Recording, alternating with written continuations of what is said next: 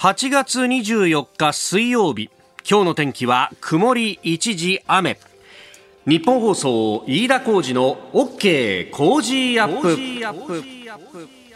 朝6時を過ぎました。おはようございます。日本放送アナウンサーの飯田浩二です。おはようございます。日本放送アナウンサーの新業一華です。日本放送飯田浩二の OK 工事アップ。この後8時まで生放送です。いや早いもんで8月ももう終わりに近づいているぞと。あと1週間そうですね。ねでこれから9月の声を聞いてくるということになるとですね、えー、野球の世界もいよいよ迫ってくるぞと、まあ、クライマックスシリーズがどうなるとかですね、まあ、その辺で我がタイガースはとか、えー、ジャイアンツどうなるとかね、もう本当、うん、首位がね、セリーグもヤクルトで2位はこれ DNA 行くのかねとなると、3位争いがもう、えー、3球団ぐらい団子になってるぞというような状況でして、まあ、あのー、ね、そうなってくると、クライマックスと、そしてまあそれがなかなか望みが、うん、少なってくる球団では、じゃあ選手たちの動きはどうなるとか、いわゆるストーブリーグっていう話になるんですけれども、まあそれはあのメジャーリーグでも一緒で、はい、えー、球団どうなるとかですね、選手個々人がと、まあそれこそね、えー、日本人メジャーリーガーもなんて話になるんですが、そんな中でですね、えー、一つ先ほどニュースが入ってきました。えー、共同通信によるとメジャーリーグ大谷翔平選手が所属するエンゼルスが、球団の売却などを検討する手続きを開始したと23日発表したということです。エンゼルスは2014年を最後にプレーオフから遠ざかり今シーズンもアメリカンリーグ西部地区で4位と低迷しております。で今月上旬にはトレード期限直前に主力を放出再建へと舵を切っておりましたと。で、え、ウォルト・ディズニー社がもともと持っていたこのエンゼルスですが、え、2003年にはメジャーリーグで初めてメキシコ系アメリカ人で筆頭オーナーとなったモレノ氏。えー、この方がですね売却の検討について難しい決断だったが今がその時という結論に達したとコメントをしたということでありますで、えー、投打二刀流で活躍する大谷選手についてトレードの可能性に関心高まってましたがこのヒットオーナーのモレノさんが手放したくなかったと、えー、現地メディアで報じられていたということで、まあ、その去就も含めてですね球団そのものの行方というところも気になるところなんですが。はい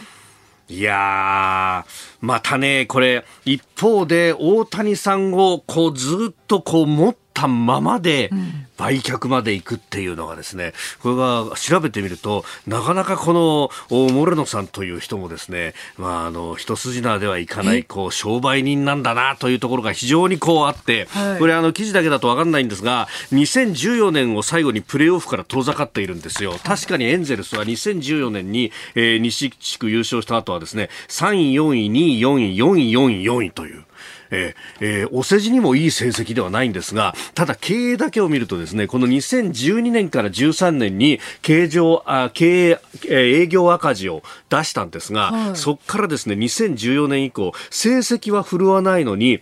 ずっと黒字なの。で、しかもその黒字がですね、右肩上がりで成長を続けていて、さらにこのコロナがあってもですね、えー、2021年の数字が、うん、えー、全米でですね、第9位、えー、20億2500万ドルでプラス3%。だから、コロナ禍であっても営業的には黒字を続けていて成長を続けていると。はい、で、もちろんそこの一端を担ったのは大谷翔平であることも間違いないし、うんうんはい、で、2014年から何が起こったかっていうと、それまでは結構安くチケットをガンガン売り騒いで、えー、お客さんがいっぱい入ってるっていうのを見せたかったのが、客は少しぐらい減ったっていいから客単価を上げようっていうふうに、方針を変えた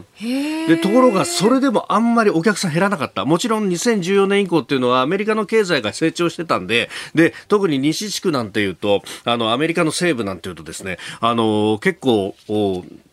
非白人の人たちがいっぱいいるんですが、そういう人たちも所得が上がってきたんで、じゃあメジャー見に行こうかみたいな話が、えー、出たりなんかして、お客さんの数は減らずに客単価が増えてたんで、結果的にお客さん、あの、経営は非常に安定していたと。で、そこに大谷翔平も入ったことによって、日本からもたくさんお客さんが入るようになった。しかも日本の企業がじゃあ広告を出そうかということで、えー、収支は非常に安定していて、稼ぎに稼いでそろそろ企業価値もいいところまで来たぞと。で、ひょっとしたら大谷手放すんじゃないかみたいなことまで来たんで、そうなると、ここが売り時じゃないかと。ここ一番高く売れるんじゃないのと。いやそう考えるとですね。決して綺麗な話だけではないなというところもあるんですが、まあ、こういう話も出てくるかというですね、えー、先ほど入ってきた、えー、速報でありました。まあ、こうなってくると大谷さんも含めてですね、えー、いろんな話が動いてくるぞと。まあ、あのこういう景気のいい話が出るっていうのも、まあ、あのメジャー含めてですね、アメリカはもうすでにウィズコロナの状態で経済が回ってきてるからということも言えるのかもしれません。えー、ちなみにその大谷翔平選手ですが、えー、えー、タンパベイレイズ戦、えー、敵地トロピカーナフィールドで行われるタンパベイレイズ戦に、えー、3番指名打者で出場予定ということで日本時間この後8時10分の試合開始予定だということであります。あなたの声を届けますリスナーズオピニオン。この傾向ジアップはリスナーのあなたコメンテーター私田新業アナウンサー番組スタッフみんなで作り上げるニュース番組です、えー、ぜひメールやツイッターでね、えー、ご意見をお寄せいただければと思います。あツイッターでもやっぱ反応ありますね、えー、嘘だらけのよう憂うリーマンさん。今の時代に日没コールドゲームがあるというというね、えーえー、釧路にありますウィンドヒル東北海道スタジアム、はい。えー、いうところで、まあ、ここはあのね、えー、ナイター設備がないんで日没コールドがあると。うん、なるほど。北海道の球場結構あるんだよね。そうなんですね。でもそうか、だいぶ久しぶりだと。本当ですね。まあ3年ぶりということですからね。そうだよね。まあお互いランナー出しつつも得点が入らずっていう試合で結構長引いちゃったと。ね、試合開始自体は1時1分だったから、はい、まあ日没まで結構時間はあったのにね、そうそうですね。うんさあ今朝のコメンテーターは数量政策学者高橋洋一さんです。この後6時半過ぎからご登場いただきます、えー、まずは立憲民主党の役員人事あるいはそこからですねえマスコミや旧統一教会との接点の報道などなどについて、えー、そして、えー、コロナ死者数が昨日は1日あたり過去最多という340人に上ったというニュース、まあ、そして一般会計予算、えー、さらにおはようニュースネットワークのゾーンでは、えー、ロシアのウクライナ侵略から半年であります、えー、現地ウクライナの国営通信社ウクルインフォルム通信の編集者平野高志さんと電話をつなぎまして、えー、お話を伺ってまいります、えー、それから東京都の外国人起業家資金調達支援事業について、えー、そして、えー、古屋日華議連会長が台湾を訪問し昨日は蔡英文総統とも会談を行っておりました。メールツイッターこちらでお待ちしています。メールアドレスはコージーアットマーク 1242.com アルファベットすべて小文字で COZY でコージーです。コージーアットマーク 1242.com ファックスは0570-021242ツイッターはハッシュタグコージー1242ハッシュタグコージー1242です。えそして3年目の夏、私とコロナのメッセージもお待ちしています。件名にコロナと夏と、え、お書きください、え、今週は千葉県の長生地域7市町村と JA 調整長生き市場から農産物と特産品の詰め合わせを毎日5人の方にプレゼントしています。え、コージーアップの番組ホームページにプレゼントの応募フォームがあります。こちらに住所やお名前、電話番号を登録してご応募ください。ここが気になるのコーナーです。えー、スタジオ朝刊各紙が入ってまいりました。えー、ざーっとこう見ていきますと、まあ、あ今日8月24日、えー、ウクライナへのね、えー、ロシアの侵略が2月24日に始まってそこから半年ということであります、えー、特集記事でですね、えー、これを書いているというところが西、えー、朝日新聞はウクライナ侵攻半年国連民間人5500人死亡。瓦礫の街心癒えぬ長引く戦争見通せない復興ということで、まあ、現地のね、えー、取材の模様なども含めて、えー、総合面などでも詳しく書いています、えー、毎日新聞はロシア占領下はびこる暴力ウクライナ侵攻半年私たちの戦争という特集記事、えー、南部住民ただ恐ろしいというふうに書いています、まあ、あの一面トップでないにせよ各紙、まあ、このタイミングでという形で、うん、中を開くとかなりね、えー、詳しく書いていたりもいたします、えー、後ほど今日はおはようニュースネットワークのゾーン7時10分過ぎですが、えー、現地ウクライナ今どういう状況なのかウクライナの国営通信社ウクルインフォルム通信の編集者平野隆さんと、えー、電話をつなぎましてお話を伺っていこうと思います、えー、電話をつなぐタイミングで、え、現地はあ8月24日になったばかり、えー、深夜1時過ぎということであります。えー、それから読売の一面トップはコロナ対策について、えー、高齢基礎疾患者のみ報告コロナ全数把握見直し今日発表と、えー、そして入国時陰性証明不要にと。いう記事も出ております。まああのね、えー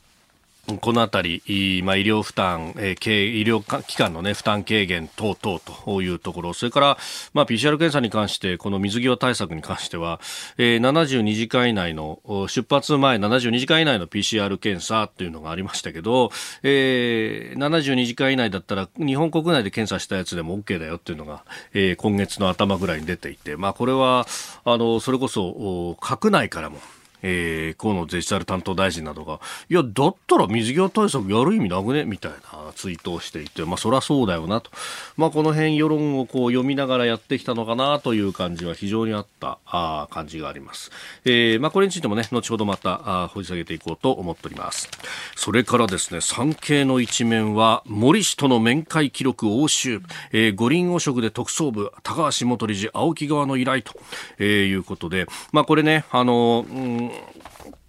えー、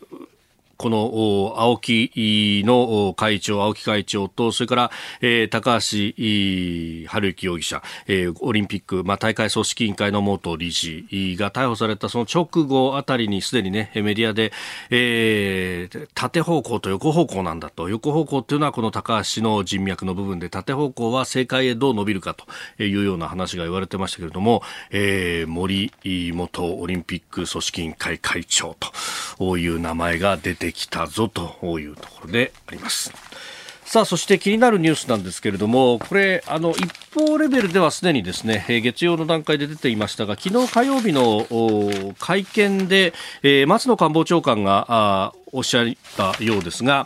うん11月に海上自衛隊が相模湾で行う国際観艦式というもの、これにですね、韓国軍を招待しているということが明らかになったということであります。まあ、あの、2019年に国際観艦式前回行われた時には、まあ、その直前にですね、えー、韓国軍が海上自衛隊の航空機 P1 という哨戒機に対して、えー、火器管制レーダーを照射したという問題であるとか、まあ、その前にですね、えー、まあ、自衛艦機を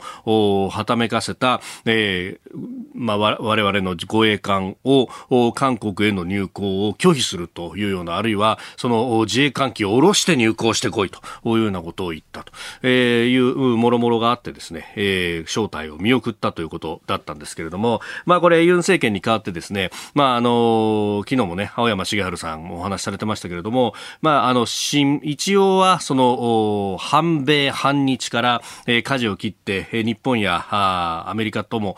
仲良くしようということをやって、えー、いるようにも見えますけれども、まあ、果たしてそこの部分が本気なのかどうかというのをですね、えー、このカンカン式の正体という形で、えー、背踏みをすると。いや、これが、その、防衛省自衛隊の判断なのか、あるいは、えー、岸田政権官邸全体の判断なのかというところ非常に興味深いんですけれども、いやー、これ、あの、癖玉を投げてるなと、まさにですね、その自衛艦機の話で言えば、あ艦艦式ですから、えー、当然ながら自衛艦機をはためかせて、えー、各艦艇は、えー、お客さんの前をこう通過していくわけです。というのも、あの、自衛艦機というものはですね、そもそも論として商船があつけている、えー、日照機と別のものを、うん、まあ、軍の艦艇はあつけるべきだよというのが、まあ、国際的なルールとしても決まっている中で、えー、我々は、まあ、あの、かつての帝国海軍の時代から、えー、いわゆる極術機と呼ばれる、まあ、今自衛艦機という話です、えー、名前になっておりますけれども、あの、旗をですね、まあ、くしくもこれが朝日新聞の鮭にも非常によく似ているというものなんですが、まあ、あの、その旗をですね、えー、掲げていると、国際的なルールにのっとって掲げているというものなんですが、その中にですね、えー、韓国の艦艇が、えー、招待をされるという形で、えー、ここに出てくるのかどうなのか。まあもちろんですね、えー、自由で開かれたインド太平洋というものをこう見せると。で、いうところで国際的な観艦式を開くという、えー、ことでですね、まああの我々の海上自衛隊の艦艇のみならず、えー、アメリカ軍であるとか、あるいは、えー、志を同じくする各国からもですね、えー、様々招待をされるんだろうと、えー、私もかつて観艦式取材をしたこともありますけれども、まあ、例えばオーストラリアの艦艇であったりとか、ニュージーランドの艦艇であったりとか、あるいは遠くイギリスから来る場合もあったりとかですね、えー、いうところで、じゃあ同じ志を同じくしていらっしゃるんですかというところを、我々としては台湾ドアは常にオープンですから、こうしてご招待申し上げているわけでありますと。癖玉ですね。この時間からコメンテーターの方々ご登場。今朝は数量政策学者高橋洋一さんです。はい、おはようございます。おはようございます。よろしくお願いします。よろしくお願いします。えー、まずは立憲民主党の党役員人事についてなんですが、えー、泉代表がですね、現在の小川政調会長が辞意を伝えてきたことを受けまして、後任の人選を行っていたんですが、新しい政調会長に長妻昭氏を起用する意向を固めたと。で、幹事長はすでに岡田元副総理起用ということが報じられておりますが、で、これに伴って現在の西村智奈美幹事長が代表代行に就任。で、えー、大阪政治代表代行はそのまま留任ということで調整をしていると。で、さらに馬淵国対委員長も交代させて後任は安住淳前国対委員長の起用と。ということであります。で、選対委員長も、えー、大西氏から大串氏、えー、元総理補佐官に交代させるというようなことが報じられておりますが。なんか、昔に戻っちゃったって感じ。昔に戻っちゃったと。なんかメンツがみんなそうだよね。あの、なんか昔の名前出てますって、そんな感じですね、これは。そうですよね。うん、で、まあ、あのね、正解というと今はもう旧統一教会の話になってますけれども、うん、それで言うと、まあ昨日ね、合わせて発表ありましたけれども、立憲民主の中でも7人新たに見つかって14人、その中には、えー、前の代表されていた、あえー、枝野さんの名前があったりとか、うん、あるいは岡田さんはすでに報じられていたりとかっていうですね、うん、これであれじゃないですか。泉さんが枝野さんに変わったの昔の名前出てね。それでみんなあれで接触者って接触でしょ、ええ、なんかあのせあの、なんか統一教会接触したがどうのこうのってなんかコロナみたいな話だよね。なんか濃厚接触者とあれと一緒じゃないの？なんかあれ、コロナもそうだけど濃厚接触者になった人が悪いわけでもなんでもないでしょうね。うん、なんかそれと同じような感じでやってて、接触してるっつったら、マスコミはどどうなんですか？接触してるんでしょ？お これも結構ね、あの、バックナンバーを調べる方っていうのがいらっしゃって、そうすると、うん、彼女で結構広告が出てるぞ広告広告はもう当然たくさん出てるし、はい、逆に言うとなんかキャンペーン記事かなんかでね持ち上げてるっていうねそういうのもたくさんありますよね。でそもそも今も今接触してんでしょマスコミさんもっと思うけどね接触で議論したら。あだからこれはなんかあれだよね。一定のルールが必要だと私は思うんだけど、はい、あのルールってのはやっぱり、ね、政教分離だけですよね。政教分離、うん、政教分離はどこの国でもあるけど、はい、でもあれはよくよく考えてみたらあの宗教の方から見ればどんな政党を支持するのも自由。それであと政治家からだって別にどんな宗教に入ったって別に構わないっていうことでしょ。で唯一あるのは国が、はい、あの要するに女性特定の宗教をね、助成しちゃいけないとか、そういうことだけですよね。うん、だから、あの、接触って、接触がいかんって言ったら、実は政治家の方から見たらあれでしょ、はい、今度、事前にあなたの宗教何ですかって聞かなきゃいけないでしょ？まあ、支持者には一人一人に聞いていかなきゃいけないわからんでしょ、それは。はっきり言うと接触でダメだっつったら、その人が、あの、どどういうことかって確認するっていうのは、でもこれは、あれですよ、内面の自由に反しますよね。そうですよね。だから聞いたら、うん、そこで憲法問題でバッティングするわけですよね。憲法、うん、だから聞いちゃいけないんですよね。内面の自由っていうのはやっぱり尊重しなきゃいけないから、で、あの宗教なんですかなんて、こんなの、あの、面接で聞いたらアウトでしょまあそうですよね、うん、今じゃなくても昔でも、ね、昔からアウトでしょ、これは、うん、うん、だから、ここの接触まで行くとね、はい、なんかちょっと、なんかルールがなくてね、なんかそのコロナと同じ扱いかって、私なんか思っちゃいましたよ。うん、で、まあ、他方、そのね、霊感商法と呼ばれるようなものの問題っていうのは、それこそ30年ぐらい前からすでにあるあった、で、まあ、これに関してはさまざまな法整備等々、まあ、あの全身的に進めてきた部分も、まあ、あると。あの霊感商法だから、これはあの宗教と関係なくくて、はい。消費者契約法の問題なんですよ。だからそこで違法行為をしてたら、これはアウト。はい。要するにこれ宗教と全然関係ない話で、とにかく、あの、えー詐欺とかね、そういうね、あの、まあ、ま前のその消費者契約法で今取り消しできるんだけど、ええ。それ以前はこれは詐欺だとか、公序良俗とか、そういうふうな、あの、法的な措置をしてたわけですよね。だからそれはそれで別に法的な、あの、違法な話はアウトで、ですけれど、接触っていうとちょっとね、うん。だから。違法の部分についてはね、ちゃんと法的に対応すればいいだけだし、きちんとね、それを、で、あと、えーあと宗教の自由があるから、内面の自由があるんでね、そこを触れるような話、触れなきゃ、触れないといけなくなるような話はやめた方がいいと思いますよ。うん、でその盛況ぶりに関しても、それこそフランスがやってるようなライステッドと呼ばれるような、まあ、かなり厳格なええ。話に、じゃあ,、あの、日本としてもやるのかどうなのか、まあ、本来的な議論はこれ、やるとしたらそこですよね。ちょっと立法論でそういうのはありえますけどね、こはいこね、結構難しいですよね。だからそういうことね、公共の場であのスカーフを巻いちゃいけないとか、そういうようなことがあって、いや、ここまで行くとやりすぎだろうっていうのは、フランスの中でも出てきている。それはそうでしょうね。だから、あの、要はね、ルールっていうのははっきりさせてね、はいとなんか対応しなきゃいけない問題だと私は思いますね。やっぱり内面の自由が一番重要なんでね。うんさあ、そしてここで番組からのお知らせです。来週8月29日月曜日からの1週間、コージーは特別企画です。題して、激論200%コージーダブルコメンテーターウィーク。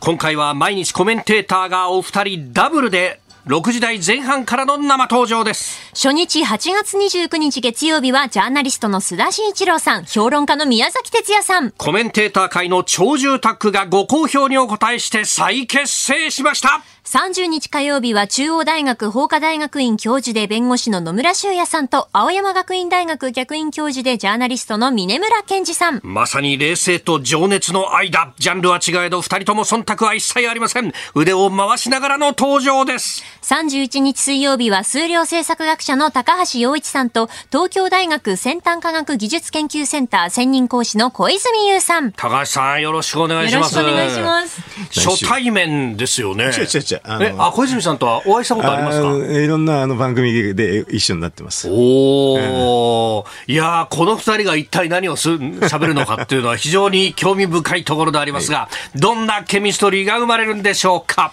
？9月1日木曜日は明治大学教授で経済学者の飯田康之さん、そして前日本銀行政策委員会審議員片岡剛志さんが番組初登場。日銀帰りのあの男が工事初参戦。リフレ兄弟のコンビプレーを聞き逃すな最終日2日金曜日はジャーナリストの佐々木俊直さんと自由民主党衆議院議員の平正明さん。今後の喫緊の課題、日本のデジタル化をテーマに政界からキーパーソンも緊急参戦です。さらにプレゼントは千葉の美味しいお米、コージー米を100人の方に大放出そして朝6時40分過ぎからの朝ナビには、落語界の荒帽子、春風亭一之輔師匠が毎日登場。黒木瞳さんとのドリームマッチであります。来週の8月29日からの1週間、リングサイドではなくラジオの前で、できることならばライブ、生で2時間がっつりとお楽しみくださいよろしくお願いします。今朝のおコメンテーターは数量政策学者高橋洋一さんです。引き続きよろしくお願いします。よろしくお願いいたします。あなたと一緒にニュースを考える飯田浩二の OK 工事アップコメンテーターの方々と7時をまたいでニュースを掘り下げてまいります、えーまずは株と為替の値動きをお伝えしておきます。23日のニューヨーク株式市場ダウ平均株価は前の日と比べ154ドル2セント安い。3万2909ドル59セントで取引を終えました。ハイテク銘柄中心ナスダック総合指数は0.27ポイント下がって1万2381.30でした。一方円相場は1ドル136円70銭付近で取引されております。えー FRB アメリカの連邦準備制度理事会中央銀行にあたるところですが、まあ、ここの大幅利利上げの継続への懸念が引き続き相場の重しとなったということで3営業日続落となったようであります。まあ、アメリカは相変わらずこの物価との見合いであるとか利上げであるとかというところと、はい。うーんまあ、株式市場であるとか、まあ、為替もそうですけれども、ええええーずっと動きが続いてますね。うん。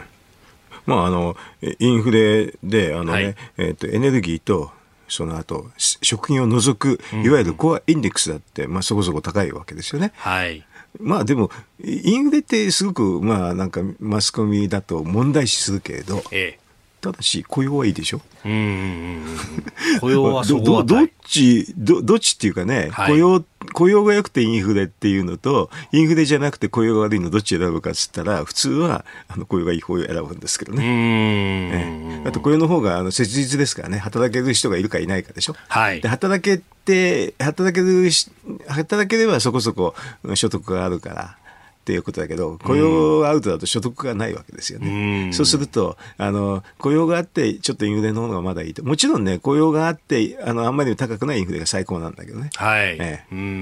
ん。で、日本なんかどちらかというと、はい雇用がちょっとなくて、インフレじゃないってレベルですからね。うーん。あんまり良くない。日本は良くないですね。まあ、あの、それこそね、アメリカやあーヨーロッパなどが採用しているその食品全体とエネルギーまで除く数字にすると、おこの間先週出た、1.2でしょ、確かね、うんそうですよね、コアの、コアコアの数字で1.2。そう日本ってコアコアって言わなきゃいけないでしょ。あれ、本当はコアなんだけど、あれ、さ先にあれですよね、除く生鮮食品をコアってマスコミで言っちゃったからね。はいうん本当はね、あれ、すごく英語で説明するときには笑われるんですよ。ああ、ジャパニーズ、コアコア。コア絶対笑われるよね。なんだそれみたいなことになると。はいさあではニュース7時またぎ、まずこちらのニュースから参ります。全国のコロナ死者数340人、1日あたりで過去最多。昨日発表された新型コロナウイルスによる全国の死者数は343人で過去最多となりました。これまでの最多は今年2月22日に確認された327人でした。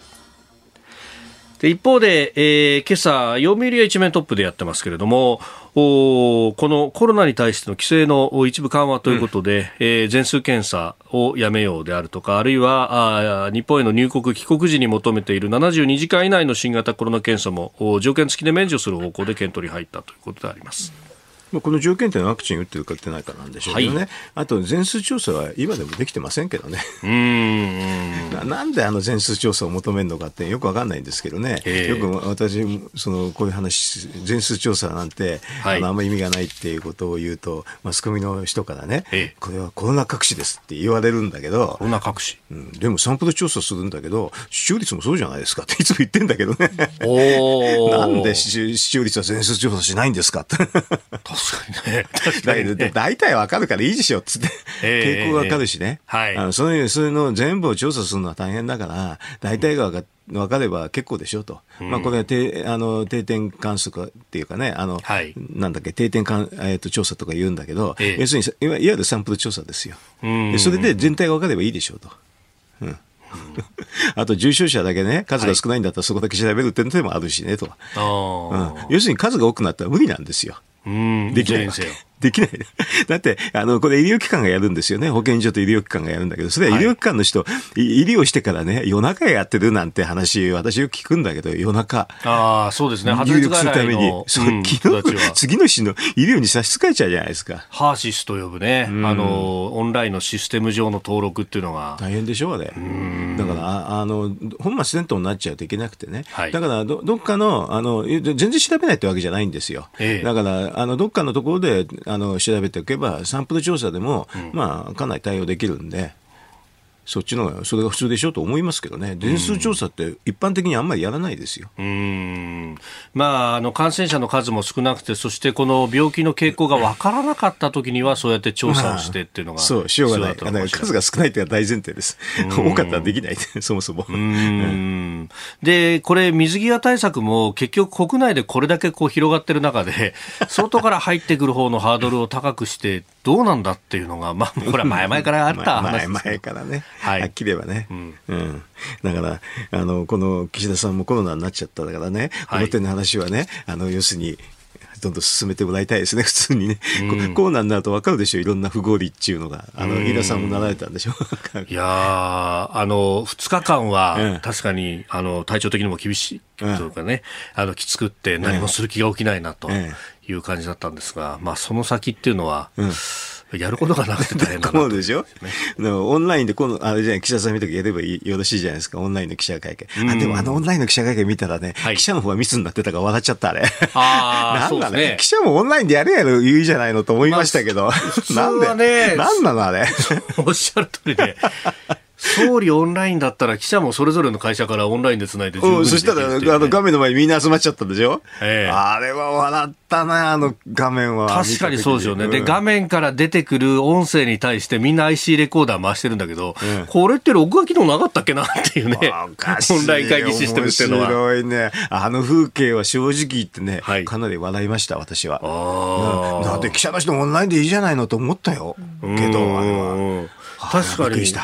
他の場面ではオンライン記者会見って結構最近はもうやってるんですけど。なんだ鑑定だけ違うのかしら、あれ。ぶら下がりと一緒の風景でもう笑ってしまいましたけど。ねえ、モニターでぶら下がりをやるっていう。あれやっぱ何なんですか、セキュリティ上システムが組めないんですか？よく知らない。いや、あれはよくわかんない。いや、それこそほら、あのコロナの初期にお役所は、うん、お役所だけがこのオンライン会議のシステムだとかなかなか入れられないみたいなことがあったじゃないですか。ないんだけどね、はっきりはね。おおかしいですね。で、そもそもね、岸田さんがね、はい、あの、これ、やるけど、リモートでしょ、ええ、岸田さん自身がリモートされてるっていう噂もあるんだけどね。リモートされている。ほら、周りからさ、いろいろ口パクでほど言ってるそのまんまじゃない。だから、ね、記者会見で、ね、どっかカンペを読んでるのかもしれないなと思っちゃった。まあ、あのー、ね、普段もね、服、ねあの、ね、有力者からあの、リモートされてるって噂もありますからね。うん。まあ、かつてね、うん、昔の総理で、その、それこそ執務室に会見直前、最後に誰が入るんだね、こう、会見で話す内容が決まっちゃうみたいな人が。会見室がで、誰かがね、はい、あの、指示してたら面白いよね。あの、総理の執務室でね。でもこの先どうするんですかね、うん、このリモートで会見とかメッセージの発信っていうのは、この先もやっていくんですかね？いや、面白いんじゃないの？あの、あの、記者の方の人もね、対応しないと、あの、あの、なんか画面の前にみんなが集まってて、あの、笑っちゃいますよ。えー、さて、新型コロナのね、えー、話をしておりますが、メールやツイッターでも、まあ、コロナの、コロナと夏ということで、うん、まあ、3年目のね、夏を迎えて、うん、えー、どうですか？というところでいろいろいただいてるんですが、えー、埼玉和光市のラジオネームピロコさん。今年、高1、高校1年生の娘は、学校の夏休みの宿題で、大学のオープンキャンパスに2校行って、えー、感想レポートを提出しなさいというものがあります、えー、そのため学校の友達と初めてオープンキャンパスへ行きました。私も1校一緒に行ったんです。まあ3年目の夏だから直接来校できているわけでまあ感謝ですねと。やっぱりね子供たちがかわいそうですよ。学校の見学に行って肌で感じるということは大事なんだと思いますと、うん。いただきました。そうですね、本当にね。うん、3, 3年目って、すごいですね。だからもう、ええ、いろんなとこ行きたくなっちゃいますね、3年目だとね。まあそうですよね。ええー、相模原市の清照さん。まあ子供たち夏休みずっと出かけられずに迎えた今年の夏。えー、子供たちの夏休みも残り2日ですが、あ、そうなんですか。25あたりからもう始まるんですか。えー、先週土曜からキャンプの予定が雨で流れてしまって、えー、この夏唯一のイベントだったんで残念ですまあ川の増水も心配だったんでその日は部屋の中にテントを張って家キャンプをしました。子供たちはそれでもキャーキャー大騒ぎで楽しんでました。いろいろ工夫次第で子供たちはそれも楽しんでしまうという姿ほっこりしましたといただきました。なるほど。ちょっとね、あの、雨、まあ、週末に向けた雨がちっていうのがね、ここのところ続いてたんで、ちょっと残念ですね、うん、それはね。まあでも結構ね、あの、今年の夏こそは出かけるぞという方多かったようですね。うん、そうですよね。うん、消費爆発、期待しますね。ああ、この先、うん、ねえー、50兆以上、こう余力があるんじゃないかというような話まあ、そこまでないと思いますけど、呼び水が必要ですけどね。本当は。うんまあね、確かに背中を押さないとなかなかっていうのがね、そのための財政出動。そこで、えー、もう一つ用意していたニュースが2023年度の一般会計予算ということで、財政出動には後押しがどこまであるのかというところで、一応概算要求は110兆円規模と、えー、いうことが出てきておりますが、えー、防衛社会保障費膨らむなんて言って、また、あの予算が膨大だみたいなことを書く新聞が多いですが、田中さん、どうご覧になりますか、これ？あの、まあ、あのちょっとテクニカルだけど、事項要求っていうのがあってね、はい、あの要するに防衛省が事項要求が多くて、それでなんか防衛省の関係者に聞いたら、はい、事項要求するの大変だったんですって私にすごく言うけど、ほうほう。要求自由だろっていつも言っちゃったんだけどね。要求自由だろ。要求は自由ですよ。えー、こんなの、ね、でもね、この防衛省は会計課長が財務省のやつ言ってるから、執行者が。そうなん、ね、要求自由じゃないんだよって言ったんだけどね。会計課長が財務省からのもう出向ポストになってる。なってる。歴代そうだと。あの、ありえない。普通はあの会計課長っていうのは出世がし、なんていうかな、いろんな省の政策を取りまとめて予算で裏付けるっていうセクションだから、え結構出世ポストなんですよね。えそれどこのそうどこでも大体そうですよ。まあ自分の役所の仕事全部がある意味予算の部分から見られるわけですもんね。だから結構あのどこでもあのなんていうかな、エリート的なポストなんですけどね。はい。でもそこが他省庁の出向者おまけに財務省っておかしいでしょ。いや、それって要求する方と抑え込む方が一体みたいなことになるわけですよ、ね、こういうのマスコミがやればいいんですよ。出来レースしてんだろうとかね。だってそれは、そいつ、そのね、今言ってる人、私のししよく知ってる人だから、はい、個人的には言わないけど、まあ、あの役所が派遣されてるから、はい、そこで、あれでね、まあ、ヘマしちゃうたりすると、結構役所に戻れるとか戻れないって、そういう議論になるんだもん。ああ、自分の元いた省庁の覚えめでたくないと。覚えめでたくないと、よよくあの人工衛星ってパターンでね。人工衛星。くるくる回って回収されないってやつ。ああ、行ったきりになっちゃうと。どっか外、外、外、外回されるっていうのは。はあ。で、そうならないためには、うん、こう、元いた省庁の覚えめでたくて、それ会計課長で元いた省庁の覚えめでたくっていうことになると、当然ながら予算絞ってこれだけ絞り上げました僕はっていうのをアピールしたがる。あの、ほら、GDP1% はなぜ続くかっていうのは私の,、はい、仮説は会計課長をずっと財務省が取ってるからでしょっていうやつ。ほ普通だったら省庁、うん、まあ、あの、現場が要求を上げて、ええ、で、会計課長も含めてそれ巻き込んで、財務省に対しておお願いしますってやるんだけど。そうそう、それは普通だけどね。じゃあ、あの、防衛省に関しては、現場で取りまとめたのを課長に上げる段階で、大変な。お願いしますよって、いやいや、だめだよ、これじゃ財務省に上げらんないよ、まず、みたいな。だから、面白いのは、だから、事項要求とかね、要求の段階から、あの、防衛省は違うんですよ。だから、事項要求できないって言って、できないわけないだろうと、なので、やってみろって、要求10だぞって言ってたんだけど、はい、なかなかできなかったっていうのが、今回できるようになりましたって言うけどね、あんなの当たり前ですって私は答えちゃったけど。ああ、でも防衛省からしたら、それも大変だったんだってことそれは会計課長はね。だから、直せないんですか？これ、おかしい。だからこれマスコミやらなきゃいけないの。なんかおかしいじゃないの？と、これ、いくら、いくらなんでも。いや、それこそね、あの、何のための内閣、内閣人事局なんですか、ね、まあ、課長クラスになるとできないんだけど、でもそれはちょっとあまりにひどいよねと。もう、私客観的に思ってるんだけどね。はい、だって査定するんでしょと。えー、思いっきり要求させて、査定、思いっきり査定すればいいんじゃないかって、私はそういう考えなんだけどね。で、そこで落としどころを見つけるっていうのが本来の姿のはずです、ね、要求させないと話にならないでしょと思いますよね。おはようニュースネットワーク。この時間取り上げるニュースはこちらです。ロシアによるウクライナ侵略から半年クリミア奪還を求める国際会議開催。今年2月24日ロシアによるウクライナへの軍事侵略が始まってから今日で半年となります。これを前に昨日ロシアによって8年前に一方的に併合されたウクライナ南部クリミアの奪還を目指してウクライナ政府が各国に連帯と支援を呼びかける国際会議が開かれました。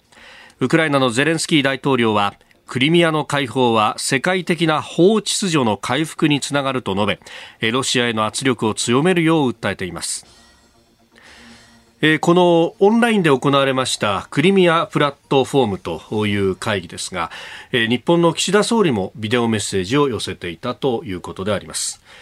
さあこの時間はですねキーウ在住ウクライナの国営通信社ウクルインフォルム通信編集者平野隆さんに、えー、つなぎまして現地の様子詳しく伺ってまいります。ウクライナとの時差は6時間ということで現地は深夜1時を過ぎたところ日付が変わった直後ということであります。すでに電話つながっています。平野さんよろしくお願いします。よ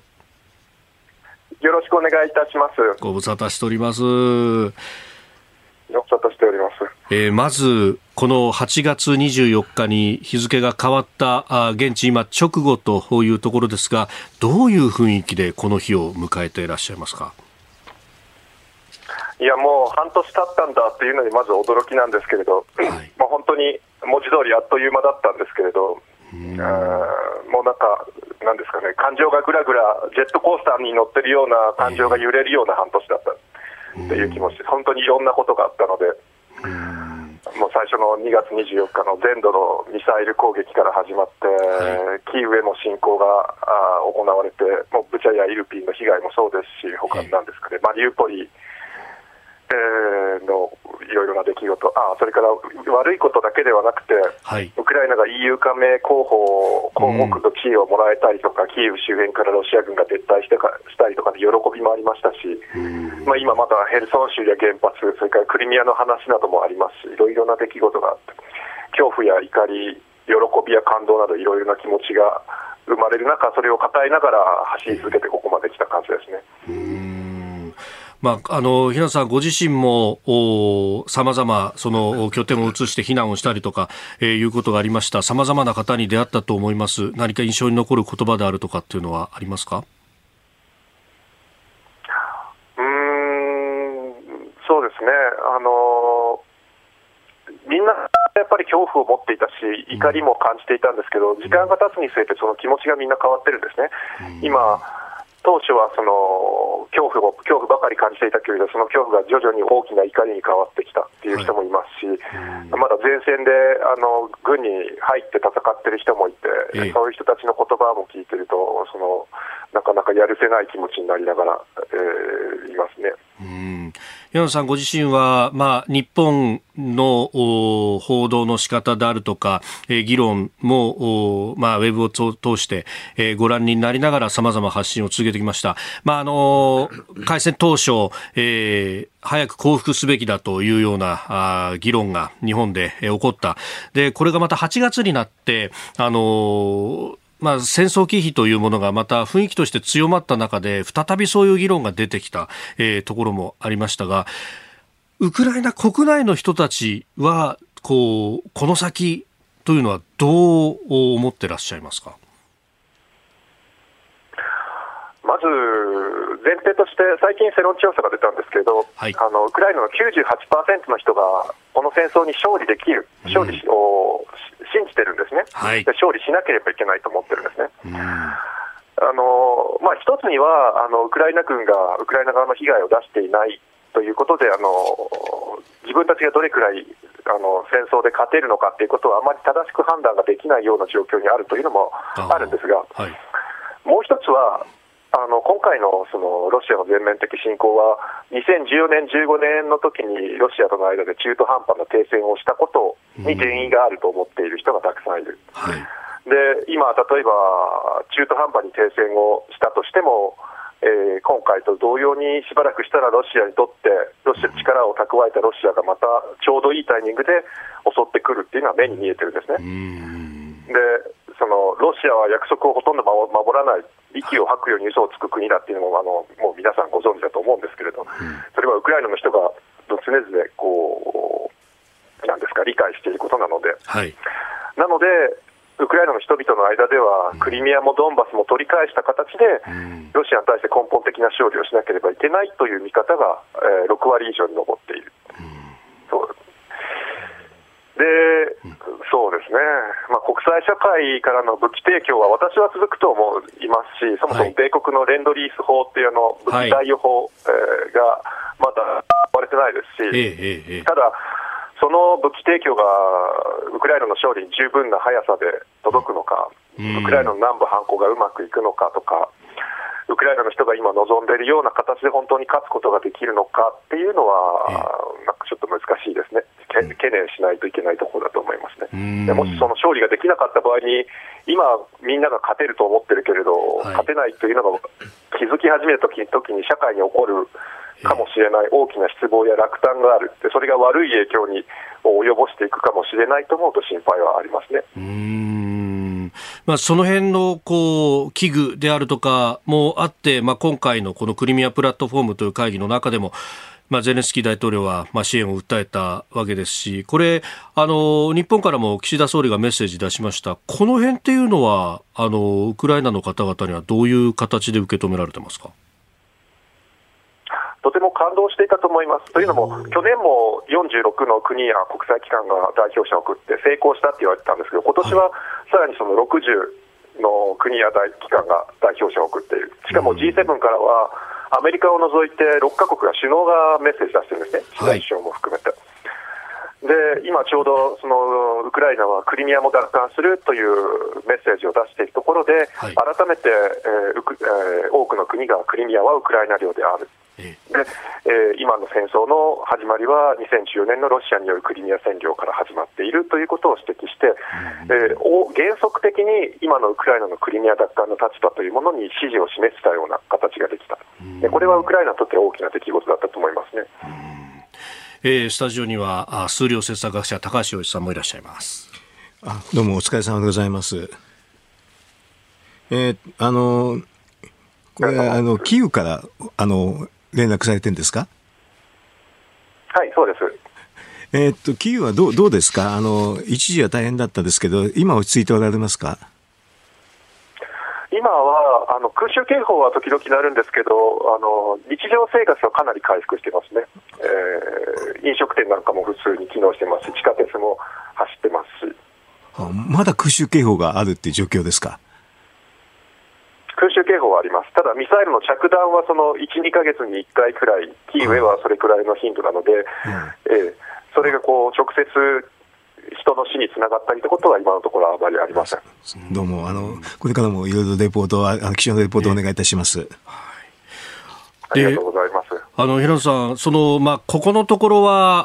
あ空襲警報が鳴っても実際の着弾はないということでありましたけど、やっぱりこの8月24日っていう日付に関しては、ここでロシアがまたいろんなことを節目でやってくるんじゃないかっていう危惧はありますか？ありますね、あのウクライナ政権、その治安機関なども警告をして、24日は本当にロシアが狙ってミサイルを撃ってくる可能性があるので、えー、空襲警報が鳴ったらシェルターに逃げてください。という呼びかけをしています、うん。まあ、この日付あの、侵略半年ということもありますけれども、もう一つ、ウクライナにとっては重要な意味があるわけですよね。そうですね、91年確立を記念した独立記念日なので、ウクライナにとってウクライナの国家における最も重要な記念日で、例年ですと、キーウの中心部で軍事パレードを行われるんですが、今はその戒厳令下ということで、領事は禁止されています。ゼレンスキーが何か大きな演説はするとは思いますけど。ああ、そこで国民に向けてメッセージ、これ、どういったメッセージになりそうですか？まあ、戦争半年ということもありますし、はいそうですね、ウクライナの国というものがどういうもので、今後どうしていくか、この戦争に勝たなければいけないというメッセージが中心になると思いますけど、ね、いかにウクライナというものがここまでやってきたかというのを伝えるものだと思います。うん、まあ、あの、さまざま指揮者の方々も長期戦がという話になってきましたけれども、やっぱり国民の結束というのが大事になりますか？国民は結束しているんですよ。その、実際、もう最大限結束していると思うんですけれど、実際、その火力、もう本当に武力対武力のところで、実際にその大国であるロシアと、えー、真っ向からやって領土が奪還できるのか、本当にウクライナが団結することで勝つことができるのかというのは、まだまだこれから先じゃないとわからないことだと思いますね。なるほど平野さん、本当にあの現地深夜にかかわらずあのご対応いただきましてありがとうございました。またいろいろ教えてください。ありがとうございます。どうもありがとうございました。はい、し。失礼いたします。えー、以上、おはようニュースネットワークでした。続いて教えてニュースキーワードです。東京都外国人起業家資金調達支援事業。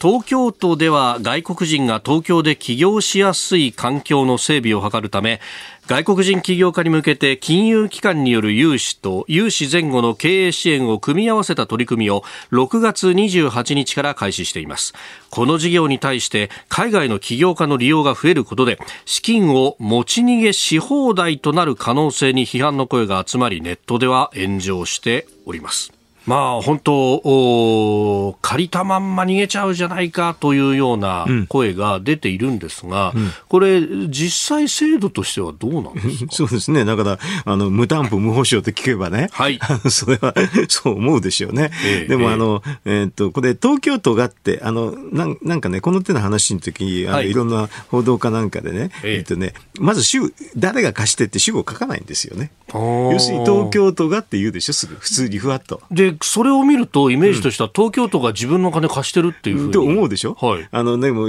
ちょっとな中の最速を見てみたら、えあの実際にお金の貸し手だとどこになるかっていうと民間金融機関ですよ。これで、えっとまあ、キラーボシ銀行っていうのと第一勧業新措っていう2つがね、はい、あのお金を貸し出す。うん、貸し出すんだけど東京都はじゃあどういう役割かっていうとはっきり言えば斡旋ですよ。斡旋、うん、ほ基本は。金融機関との間の 橋渡しをする橋渡しをするだけ。だからあの斡旋って行為は実はリスクはほぼ持たないんですよね。であのだからそのまま読むと、はい、東東京都が斡旋して、ええ、それで、まあ、民間金融機関が無担保無保証で貸すってそういう制度ですね。はあ。そうか。無保証ってことは別に都がその自ら債務保証するとか、そういうわけでもないわけですないわけ。ただ、その、普通は、はい、あの、なんていうかな、斡旋した時に多少の責任があったりするから、えー、あの、ね、要するにその一部をね、うん、あの、負担するとか、そういうのはなくはないんだけど、はい、正直言ってそこはよく分かんなかったですね、私はね。だからこういうのっていうのは、だからポイントは、えっ、ー、と、東京都の負担はどこにあるんですかっていう、そこのだけになるわけですよ。そ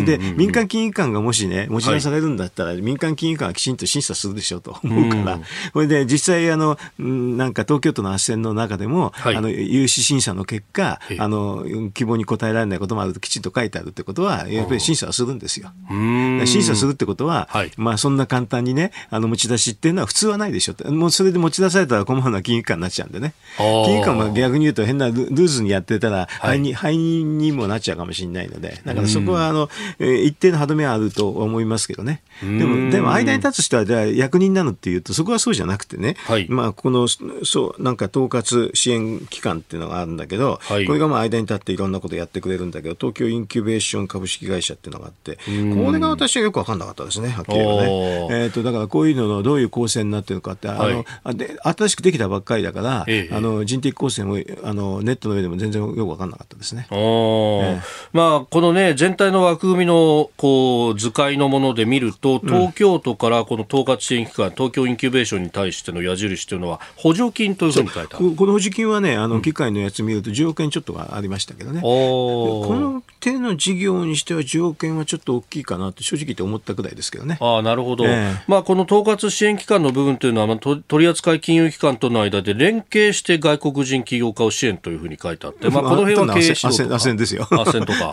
うん。要するにいろんなあの手続きをね、あの、やるってわけですね。なるほど。うん続いて、ここだけニューススクープアップです。この時間、最後のニュースを、スキップアップ古谷日華議連会長台湾訪問、蔡総統と会談。超党派の議員連盟日華議員懇談会の自民党古谷刑事衆院議員、えー、会長が、うん、台湾を訪れ昨日蔡英文総統と会談しました。会談では中国による台湾近海の軍事演習が台湾や地域の脅威だとの認識で一致し日台の協力を進める深める必要性を確認しました。えー、ということで、まあ、あのペロシ下院議長の、ね、訪台から、うん、あその周りでの中国の軍事演習と、まあ、日本の排他的経済水域にもミサイルを撃ち込んでくるというね、ことがありましたんで、まあ、当然っちゃ当然ですが。そうね、あの、今、あの、中国の国内を言うとね、はい、北大河があって、それであと、はい、あの、共産党大会っていうのが控えてますよね。10月の終わりなのか、11月なのかと秋口だと、ね。うん、ひょっとしたら、あのね、10月の初めかもしれないし、まだ、あの、もう中国ってもうスケジュール全部わかんないんでね、はい、北大河もね、やってるかやってないかよくわかんないしね。公式には何の発表もないですからね。何の発表ないかよくわかんないですよね。うん、でも、そういう時期だから、あれですよね、あの、みんないろんな各国の議員が行くっていうのには中国は神経質になってるんだけど、はい、まあ逆に言うとあれでしょうね、あの中国からしてみるとね、ええ、あのいい口実になってね、だからこれであれじゃないですか、習近平さんは参戦が OK っていう形になってるんじゃないですかね。だってこういうような状況になると、はい、そのある程度対決のは仕方がないでしょ。そうすると、まあ、習近平さん以外なかなか出なくなるからっていうので、うん、だから、あのまあ、この私なんかだから共産党大会終わった後どうなるのかなって感じがしますけどね。ちょっと本当に本当に出てこないと。あの出てこっていうかねあの台湾統一っていう話にしないと、はい、習近平さんも大変になるでしょうからね。国内的に突き上げ。でしょうね、おそらくね。だからそうすると、ますますいよいよ大変になってきて、だから今のこの時期に話してるのはよろしいんじゃないかなという、いろんな国がね、連携して話して、台湾を、あの、なんかサポートするのよろしいんじゃないかなと思いますけどね。あうん、アメリカなんかはね、あの、それこそインディアナ州の州知事が包帯したりなんていう、うん、まあ、いろんなこうレベルで交流してます、ね、あの、中国はやっぱりあのコロナのあれで印象悪くなったんでね、だいぶね、アメリカにとってね。はい、ただアメリカが最後はどこまでコミットするっていうのは、まあ、まあ、不透明なところちょっとありますけどね、やっぱりね、あの、太平洋の西ですからね。はい。これと、当然日本がまずっていう形になるかもしれないですよ。ああ、台湾の世論調査などを見ると、うん、そのアメリカに対してのコミットの会議的なところと、うん、そして日本に対する期待っていうのはそう高いそれはアメリカはやっぱりあの太平洋を挟ん挟んで距離が遠いからですよ。うん、それはだから本当に来るのかっていうのはあのウクライナみたいに全然関係ないわけじゃないけれど、はい、でもまあウクライナとアメリカとのあのことと台湾とアメリカっていうのは似てもねににあの全くに違うっていうわけでも結構似てるは似てますよね。そうするとあの今あのアメリカがウクライナに対して、あれですね武器支援はするけれど、はい、あのそれ以上のサポートはしなくて、そういう武器支援も均衡になるようなあの支援しかしないですよね。だからそれは台湾もそういうのを恐れてるかもしれませんよね。ああ、えー、そうすると、まあ、長期戦になっていたずらに台湾側の犠牲も増えてしまうんじゃないかと。うん、そう。そうすると台湾の中で、あれですよね、あの、親中の人も多いから。うんうん、中から突き崩される可能性うん、そういう可能性ありありますよね。あえー、まあ、あの、肯定的に捉えれば、ウクライナとは違って、台湾との間には台湾、えー、関係法という。関係法があるね。法律があると、ええ、まあ、その辺で、まあ曖昧戦略と言いながらバイデン大統領は、えー、軍事的な、まあ、あ関わりに関してはイエスと言ったそうですね、だからちょっと違うといえば違うんだけど、うん、でもあのあの、ウクライナも武器供与法ってあるでしょ、太陽法ってあるから、はい、まあ、似てるといえば似てるんだよね、同盟関係はないっていう意味だよね。はい。えー、だから、台湾の方から見れば、あの本当にあの同盟関係ないから、あの不安なところあるんじゃないですか。あで他方こう、そこに日本というう、うん、まあアクターが絡んでくる、うん、あのかつてその安倍元総理が、台湾有事は日本有事であると、うん、日本有事となった場合には、アメリカの関わり方は当然変わってくるわけ変わってくるんでしょうけれど、うん、あのととりあえず日本で頑張れでしょう。ああ先に日本人の代わりにアメリカ人の血を流すことはしないと思いますよ。うん、日本が前に出るであれば、われわれも前に出るという、うん、そういうことでじゃないですかね。だから、今回のね、防衛費かなんかで、はい、えっ、と、先発ぐらいのね、スタンドオフの話、ミサイルとかね。長射程のミサイル、そう、ね,、いうのっやっぱりあった方のは、あの、抑止力にはなりますね。向こうは2000発以上持ってるんですからね。それもおまけに核弾頭付きのやつをね。で、向こうは弾道ミサイル弾道ミサイルですかね。長射程と全然違います。弾道ミサイルのあっという間に来ますからね。そうですよね。ね照射点のあのこちらのやつだって撃ち落とす確率も結構あり撃ち落とされる確率は結構ありますからね。あえー、こちらは巡航ミサイルゆっくりですか普通の飛行機と一緒ですよほとんど。うんうん、うん、弾道ミサイルのように大気圏外まで行って落ちてくると全然違いますけどね。だからでもなないよりはいいんじゃないですかね。あの先発でもあってね。いざという時には習近平狙うぞっていう形であったものが、向こうは抑止力が働くんじゃないですかね。まあ、これ、いよいよあれですよね、本当に待ったなしになってきちゃってね、はい、台湾も、あの、だから中国の方がですね、台湾統一の野望をね、消さないからね、ずっと昔から同じなんですよね。あの、5つの革新的利益っていうんで、はい、ね、ウイグルがあって、えー、えー、と、あって、チベットウイグルがあって、あと南シナ海があって、香港があって、台湾と尖閣ですからね。これ、あの、その5個のうち3つは全部やったんですから、はい。そうすると、残りは2つやるでしょうね。それで尖閣と台湾は、ロジックとしては、中国から見れば、台湾の一部が尖閣だっていうことですからね。うん、全く同じで同時に来ますよね。うんえー、他方、その足元の中国の経済状況なんですけど、うんうん、利下げが発表されたばっかりですね。すね。まあ、中国のね、統計っていうのは全部インチキなんでね、本当に大変なんで、はい、あの、数量政策学者としては非常に辛いんですよ、ここは。だって全部統計が信じられなくて、信じられないのは唯一輸入統計だけなんですよ。輸入統計はね、輸出統計の世界があるからね、はい、大体照らし合わせてそれほど薄じゃないって分かってるんですけどね。でもその輸入量を見てたら、今、あの、先月はちょっとプラスだったんだけど、その前はちょっとマイナスですよね。はい、あ先先月、先々月はちょっとプラスかな。でもずっとマイナスで、上半期見るとマイナスなんですよね。輸入統計がマイナスっていうのはね、はい、あの外国産に対する、えーと、消費が少ないっていう意味で、国内産の消費は消費になるんですよ。で外国の消費っていうのは輸入に結構反映するんですよね。そうするとあのそこから考えると国内所得があんまり高くないって予測できるんですよ。はい、そうすると GDP は伸びてませんよ。あえー、内需が相当冷え込んでいる冷え込んでるから輸入が落ちるんですよ。だからこれは経済理論なんで、だからそこから大体逆算はある程度できるんですけどね、そうすると成長してませんね。うんうんえー、まあ、日華議連会長の訪台というところから、まあ、中国の情勢も含めてお話しいただきました。あなたと一緒に作る朝のニュース番組、飯田浩司の OK コージーアップ。ニッポン放送の放送エリア外でお聞きのあなた、そして海外でお聞きのあなた、今朝もポッドキャスト YouTube でご愛聴いただきましてありがとうございました。飯田浩司の OK コージーアップ。東京有楽町ニッポン放送で月曜日から金曜日朝6時から8時まで生放送でお送りしています。番組ホームページでは登場いただくコメンテーターのラインナップや放送内容の原稿化された記事など情報盛りだくさんです。また公式ツイッターでは平日は毎日最新情報を配信中。ぜひチェックしてみてください。そしてもう一つ飯田浩二アナウンサーが「夕刊富士」で毎週火曜日に連載中。飯田浩二の「そこまで言うか」こちらもぜひご覧になってください。忙しい朝そして移動中ニュースを少し深く知りたい時。ぜひ AM、FM、ラジコはもちろん日本放送のポッドキャスト YouTube でお楽しみください。